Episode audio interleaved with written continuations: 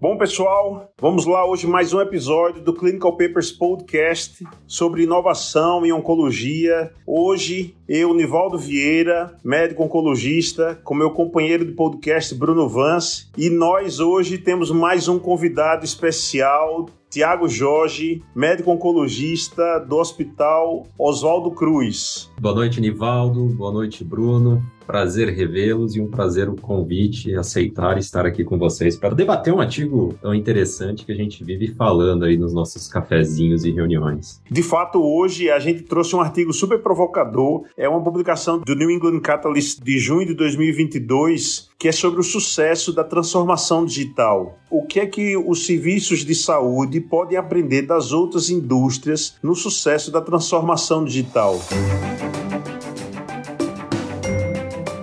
Os melhores papers publicados, interpretados a fundo por um time de especialistas em oncologia. Seja muito bem-vindo a mais um episódio do Clinical Papers Podcast.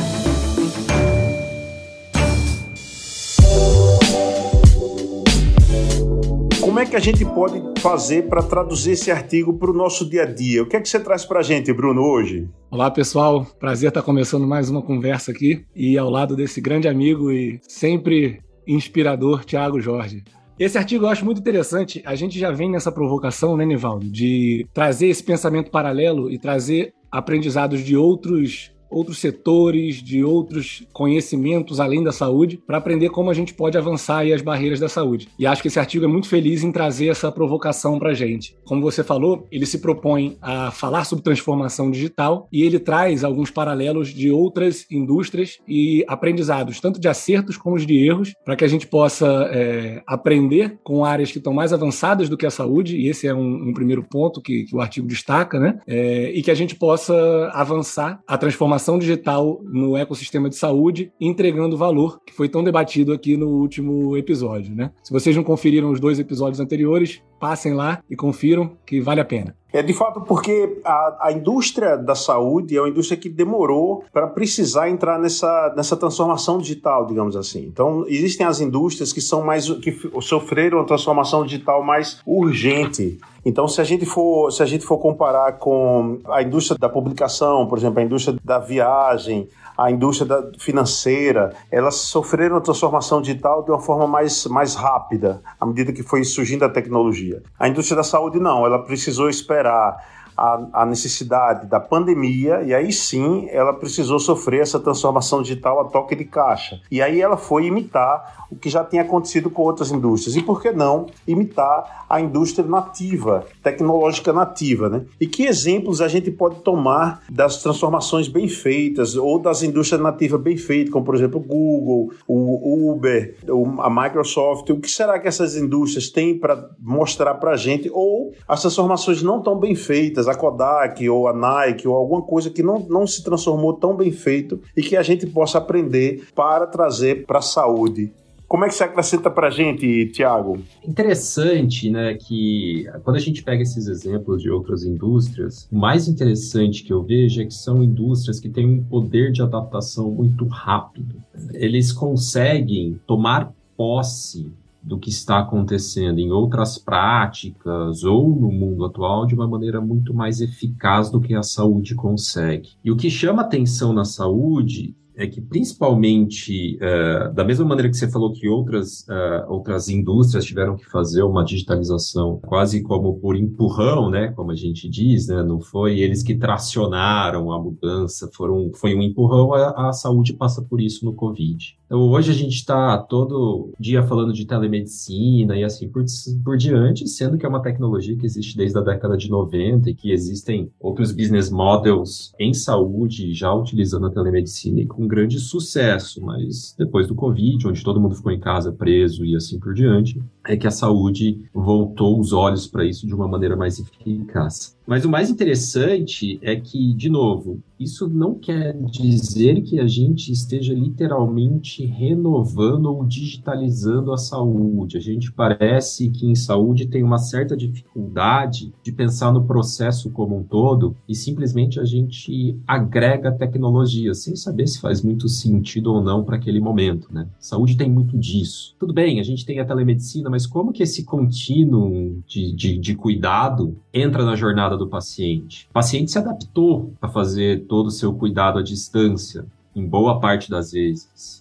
Né? Hoje é bem comum a gente receber questionamentos de pacientes, e principalmente a gente aqui em São Paulo, às vezes recebe questionamentos de pacientes de outras cidades, dizendo, tá, mas você não faz telemedicina? Né? Isso implicitamente já está dizendo que ele acredita que pode ter um bom cuidado à distância, que ele entende que a viagem em si é um custo para ele, talvez um custo que não vale a pena ser pago, porque na verdade a gente acaba valorizando o conhecimento daquela pessoa e que ela pode passar uma certa distância, não necessariamente a indústria em si, não é a medicação, não é a, a hotelaria e assim por diante. Então, a gente vai ter que passar por um período de adaptação em que os serviços que conseguirem trazer isso num processo mais eficaz e pensando em toda a jornada, conseguirão fazer uma disrupção completa do modelo de hoje, que é bem mais possível e, de novo, pensando nessa sinergia com novas tecnologias que a pandemia trouxe à flor para que a gente possa utilizar no dia a dia do cuidado de saúde. O, o Tiago colocando isso, me vem uma coisa em mente, Tiago, que é muito importante. A primeira coisa que me vem em mente é que a, a taxa de, de sucesso da transformação digital das empresas, de uma forma geral, é baixa. Então, 70% das empresas que tentam, de uma forma geral, que tentam fazer a transformação digital, elas não conseguem. As, as falhas são complexas, né? Ou, ou falhou porque demorou muito, porque gastou mais do que planejava. Então, a, tra a transformação digital de uma, de, um, de uma empresa, seja ela qual for, de qualquer ramo, ela envolve uma série de, de processos. E a incorporação tecnológica é talvez o último processo. Então, a gente, às vezes a gente acha que transformação digital significa encher de aparelhinhos, encher de aplicativos, encher de softwares. E isso é a última coisa, porque a única coisa importante na transformação digital é a gestão, é o processo que precisa ser transformado. E os aparelhos, as tecnologias, elas vêm como complementares para o processo que precisa ser um processo que tenha um arcabouço digital e digitalizável, digamos assim. Então, quando as pessoas começam escolhendo os aparelhos, escolhendo as tecnologias para depois fazer os processos, isso não dá certo, começa pelo, pelo oposto. Quando as pessoas, as empresas, os serviços, elas entendem que é o processo que precisa ser revisto e depois as tecnologias vão sendo encaixadas, seja por wearables, seja por uh, softwares, ou seja por smartphones, ou seja por Google Glass, o que é que seja, aí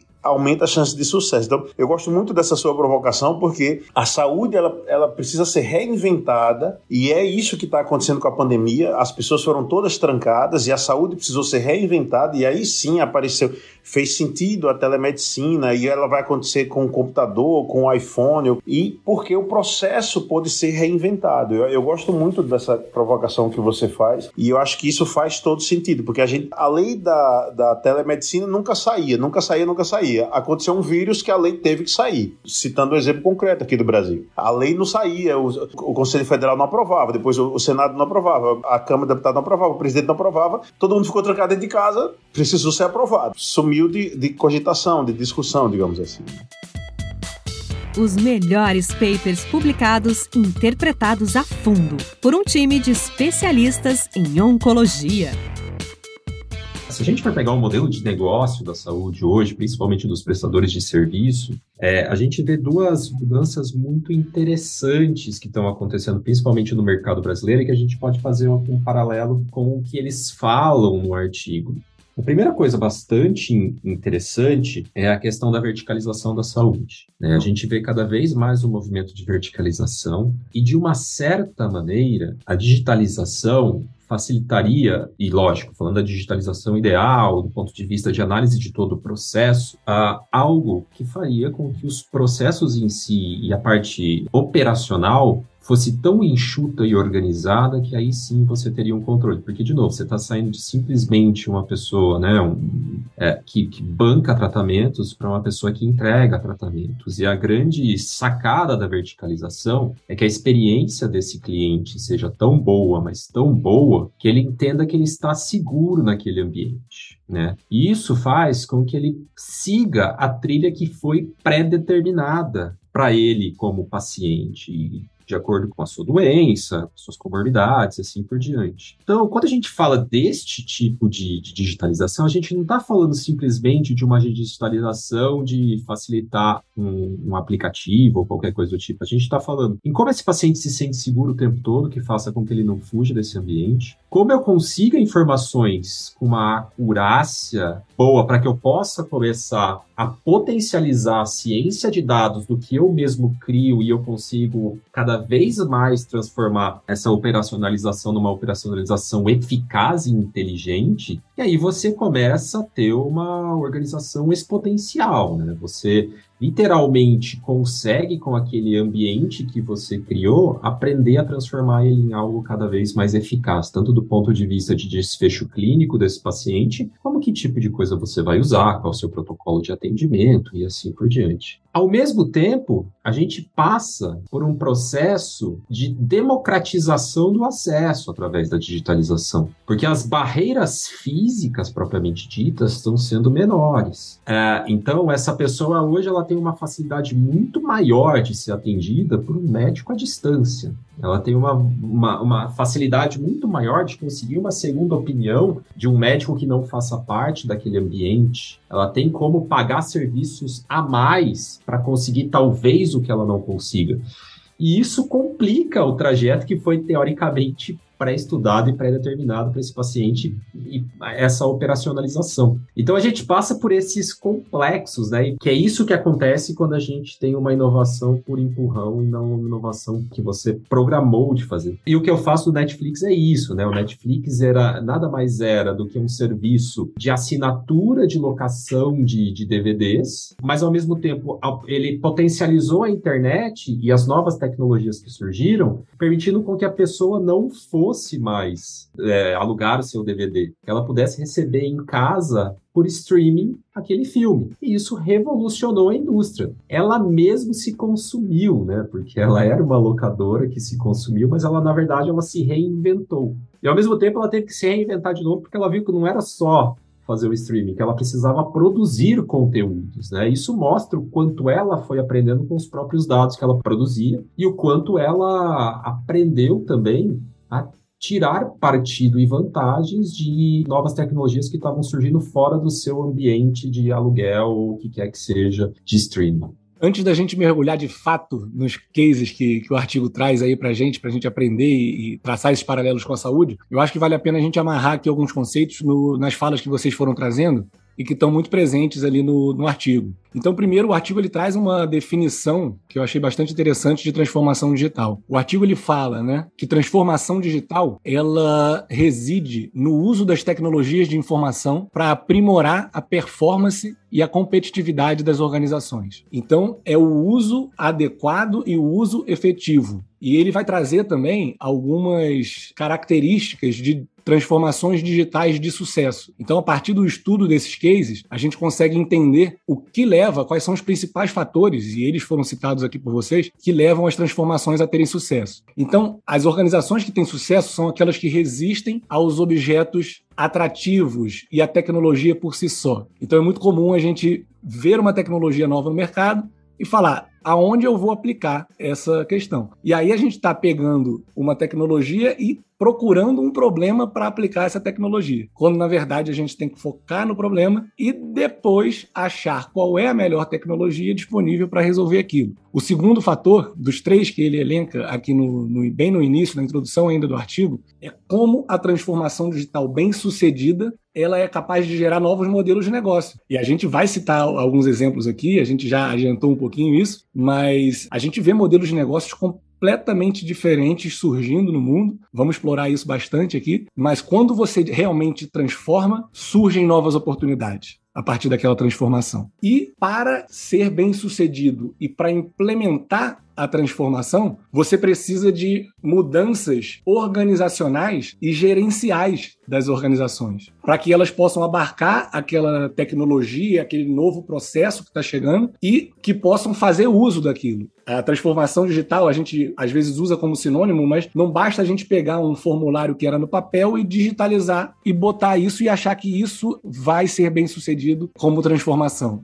Então, esses três pontos, né, de não se sentir atraído pelas coisas que brilham pelas novas tecnologias e sim focar no problema, a questão de surgir e gerar novos modelos de negócio e fazer o dever de casa e reorganizar a sua forma de gerenciamento e a sua forma dinâmica de trabalho dentro da organização, isso vai ser fundamental para a gente é, atingir objetivos. E aí o artigo ele começa a destrinchar um pouco algumas outras é, características né, e, e dicas assim bem práticas para que a gente consiga ter sucesso na transformação digital. E ele começa falando no foco nos objetivos estratégicos. E ele traz aí o case da Netflix, né, que começou aproveitando a internet. Então, é, a Netflix não existiria sem a internet, então já existia tecnologia. Eles começaram fazendo, né, como o, o Tiago falou, começaram simplesmente com aluguel de vídeos né, e de filmes e de conteúdo online, para que a pessoa não precisasse ir até a loja, não tivesse multas com atrasos na, na, na, devolução, e eles foram acompanhando todo o processo de desenvolvimento da tecnologia. A tecnologia foi se desenvolvendo e eles foram se desenvolvendo em cima disso, com o surgimento da banda, da banda larga,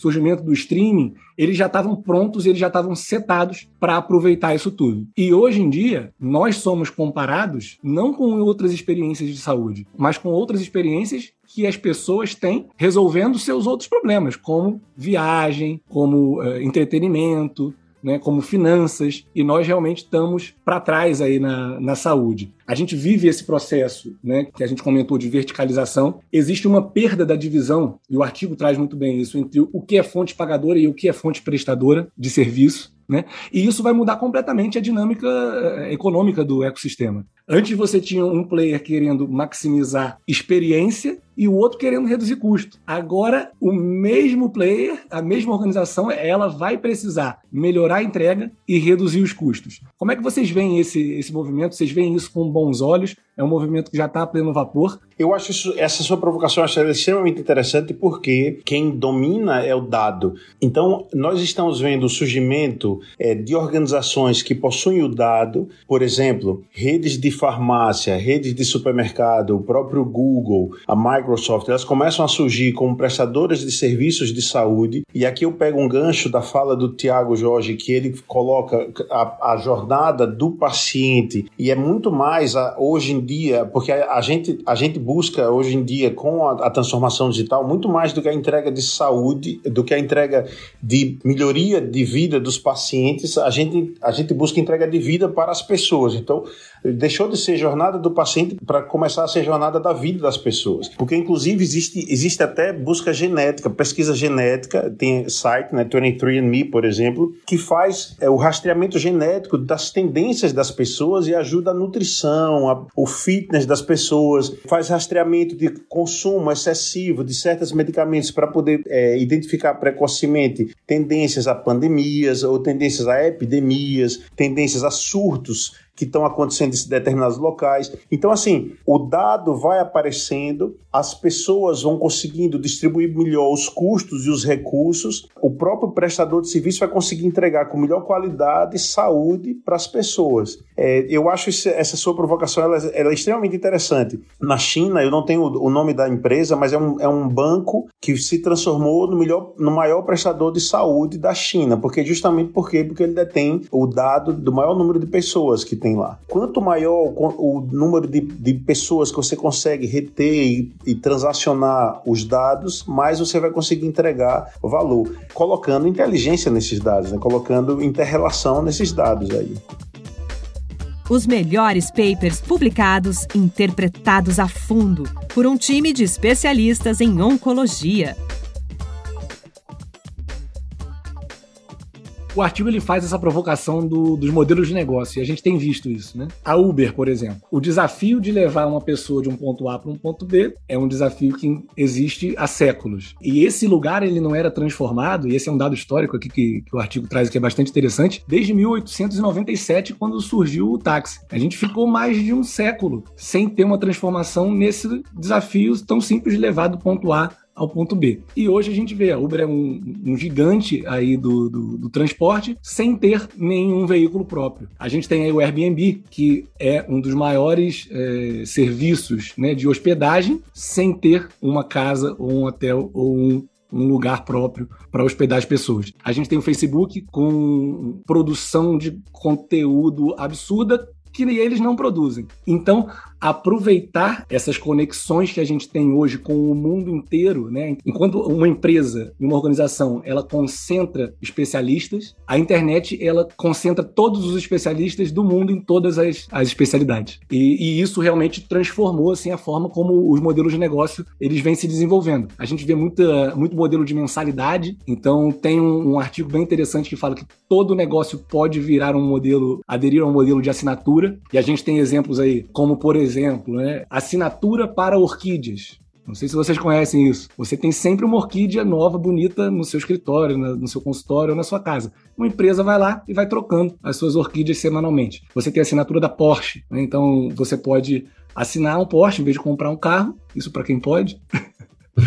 e você consegue trocar de Porsche a cada mês ou a cada três meses. Você está sempre com um, um, carro novo. Como é que vocês têm visto o, essa mudança nos modelos de negócio da saúde? A gente abre uma nova possibilidade com a internet, com a internet das coisas, com a transformação digital, de não só cuidar das pessoas dentro dos hospitais e das clínicas, como era o, o mais habitual. E agora a gente consegue cuidar das pessoas quando elas estão né, nas suas casas, nos seus trabalhos, e faz muito mais sentido, porque é ali que a vida da pessoa acontece de fato. O que, vocês têm visto de inovação nesse lugar, além dos hospitais, e como isso está transformando a, a, saúde hoje em dia? Isso é um tema bastante interessante, porque eu tenho essa discussão frequentemente com algumas pessoas quanto a. e, e faço um paralelo com a oncologia. Né? A oncologia sempre foi muito ditada pelo modelo é, que começou nos Estados Unidos, mas dos chamados Cancer Centers, que nada mais era um meio efetivo de comunicação entre as pessoas de diversas especialidades, que é algo intrínseco à oncologia. Né?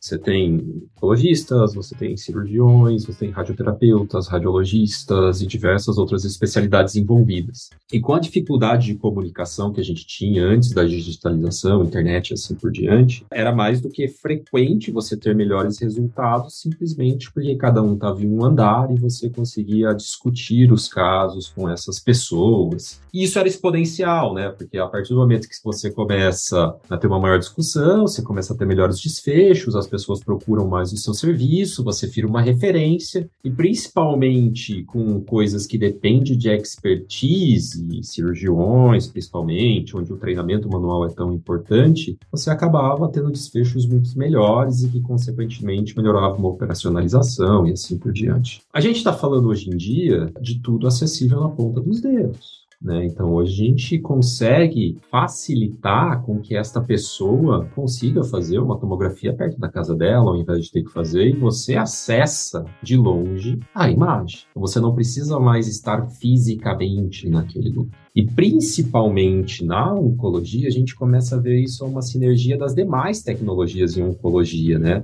Então, por exemplo, o Bruno é muito novo, né, Nivaldo? Mas quando a gente não vê mais as, os mesmos níveis de toxicidade que a gente via antes, né, com os tratamentos que a gente tinha. Hoje, cerca de 60% das drogas aprovadas nos Estados Unidos em oncologia e hematologia são drogas orais. Então você já tirou toda a barreira física, né? Você começou a, a, ter wearables, você começou a ter predições através do uso de smartphone, de como aquela pessoa tá ou não, de como ela está se sentindo e assim por diante. Essa pessoa está conectada o tempo todo. E vem por aí células tumorais circulantes e que provavelmente vão ser muito mais efetivas em dizer se um tratamento está funcionando ou não do que comparação de imagens e medir diâmetro, algo tão arcaico nos dias de hoje. Então, assim, do ponto de vista, qual a função de um business model Cancer Center? Por que, que você necessita hoje que alguém procure a sua instituição, pegue duas horas de carro para tomar uma medicação, às vezes até subcutânea? Simplesmente porque você tem tudo lá, né? Lógico que a gente tem diversas regulações, mas isso tudo vai virar chão, né? Então eu acho que esse modelo de descentralização, mas centralizando, permite com que a gente consiga fazer serviços que talvez sejam de abrangência nacional, né? E de novo, a gente está falando de vircela tumoral circulante, mas a gente provavelmente vai começar a ter satélites de cirurgiões. O cara com 5G vai conseguir operar de São Paulo em Manaus, né? A latência é muito muito pequena, né? a chance de risco e assim por diante. Então, pô, fica imaginando um grande hospital, ao invés dele ter que fazer mais leitos, que a gente sabe que é super caro, um milhão, tal, tal, tal, por leito em média, é, faz um centro satélite com um robô né? E você consegue diminuir. Então você vai acabar uh, fazendo essa monitorização toda em casa e vai permitir com que todo o business model da oncologia hoje mude. Ou seja, o que será que vai dar dinheiro? Será que vai ser literalmente você revender os produtos que é hoje o business model da oncologia? Ou vai ser literalmente entregar o cuidado deste paciente? Perfeito. E, e, e inclusive, é, é, Tiago, eu concordo plenamente com você. Assim, o que é, que é mais caro? Montar o leito de hospital com toda a logística e a hotelaria do hospital ou liberar precocemente o paciente com dois, três wearables e ter a equipe remota que monitora e faz é, internação em casa com alta precoce de 20 pessoas em casa e cada um com seu Apple Watch ou o seu monitor assim, assim assado. Nós não estamos longe disso, muito pelo contrário com a internet das coisas, nós estamos muito próximo disso, desses hospitais em casa, em que as pessoas podem ser operadas ou serem feitos procedimentos, e ao invés de ficarem dois, três dias no hospital, consumindo toda a hotelaria do hospital, aumentando o risco infeccioso, aumentando todo o custo do, do sistema hospitalar, que inclui o enfermeiro, médico, fisioterapeuta, nutricionista, né? vão de alta precoce, levam dois, três é, aparelhos que vão ficar sendo monitorados em tempo real e ficam internados em casa, depois esses aparelhos são devolvidos e continua esse ciclo. Isso já é realidade, não é a coisa de odisseia no espaço. Então eu percebo que é um modelo muito interessante, promove um contínuo. Isso, claro, em, em diabetes descompensado, em a série, a série de doenças em que isso pode ser. Você citou muito bem o exemplo da oncologia, que é perfeito, mas assim, a miríade de, de, de situações clínicas em que isso, monitoramento de, da, da, da gestante na, na, no trabalho de parto, uma série de, de coisas que isso deve e, é usado, assim, a gente perde a, o horizonte do tanto de especialidade médica que pode deshospitalizar, reduzir custos, melhorar a eficiência e certamente impactar em variáveis extremamente importantes, inclusive mortalidade. Clinical Papers Podcast. A medicina que você faz hoje pode não ser a de amanhã. Mantenha-se atualizado com o Clinical Papers Podcast.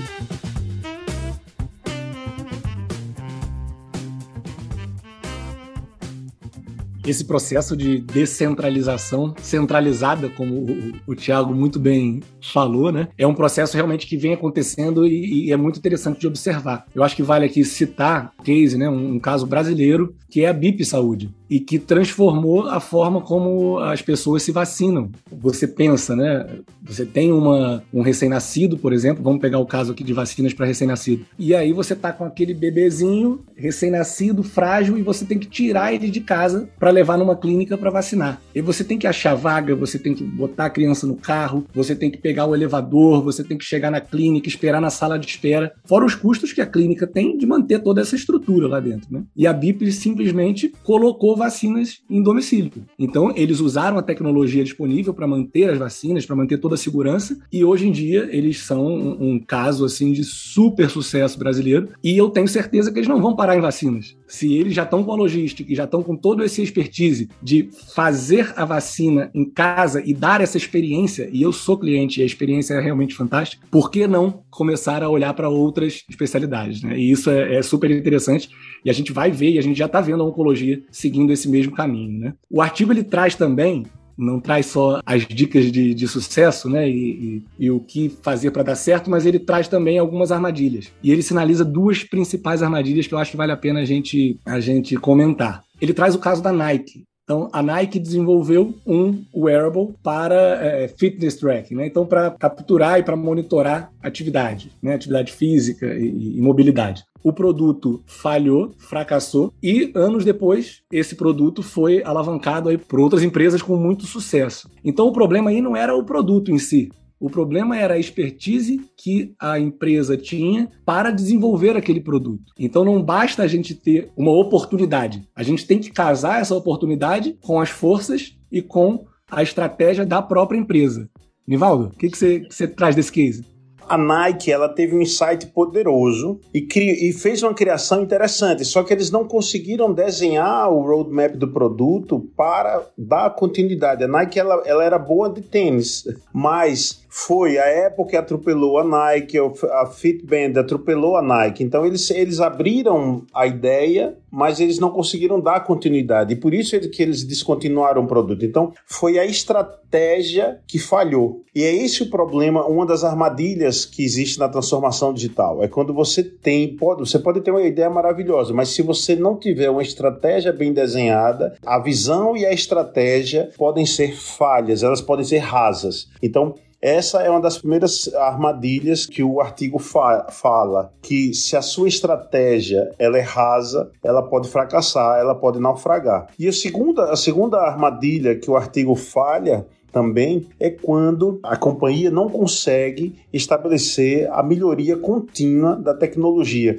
E de fato é um desafio enorme que haja uma melhoria contínua da tecnologia de, de algum produto, se não é o seu foco, se não, se não é o seu core business, que era também esse exemplo da Nike. Então, se a gente não tiver como ser competitivo continuamente, e a Nike ela é muito competitiva em tênis, mas ela não consegue ser competitiva em, em faixa de, de, de monitoramento cardíaco. Né? Então ela, não, ela já rapidamente ela, ela foi banida do mercado e as outras ultrapassaram, né, atropelaram ela rapidamente. A Apple Watch chegou, Fitband chegou e atropelou ela rápido. Ela precisou descontinuar o produto dela rapidamente. É, Bruno, como um bom agente de saúde, eu não acredito tanto em inovação disruptiva da mesma maneira que a gente viu com outras tecnologias na saúde, até por como a saúde funciona, né? Por ser um dos mercados mais controlados e, de novo, no fim das contas, a gente lida com vidas propriamente ditas, os que quesitos de segurança e de teste são muito mais restritos do que a gente teria em outras práticas, né? Então, o famoso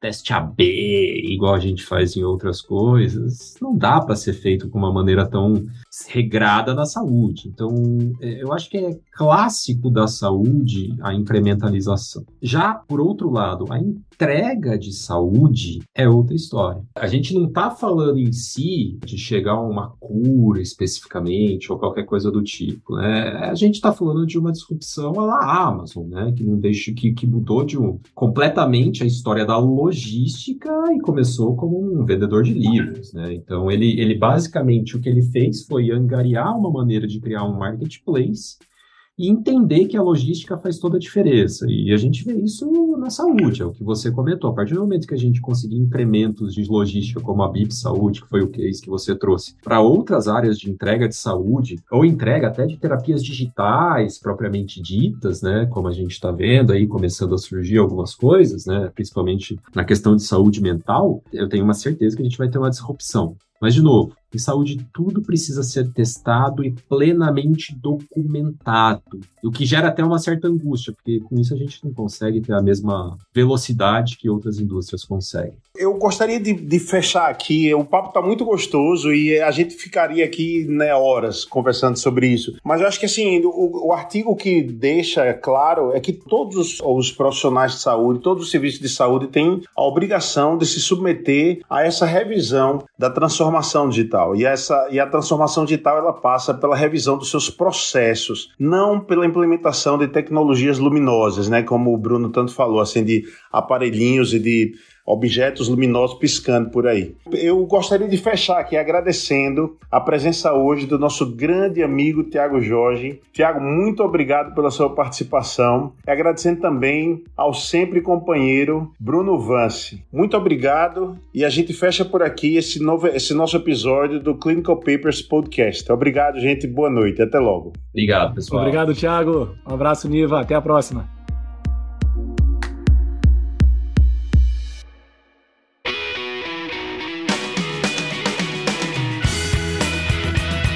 Você ouviu Clinical Papers Podcast. A medicina que você faz hoje pode não ser a de amanhã. Mantenha-se atualizado com o Clinical Papers Podcast.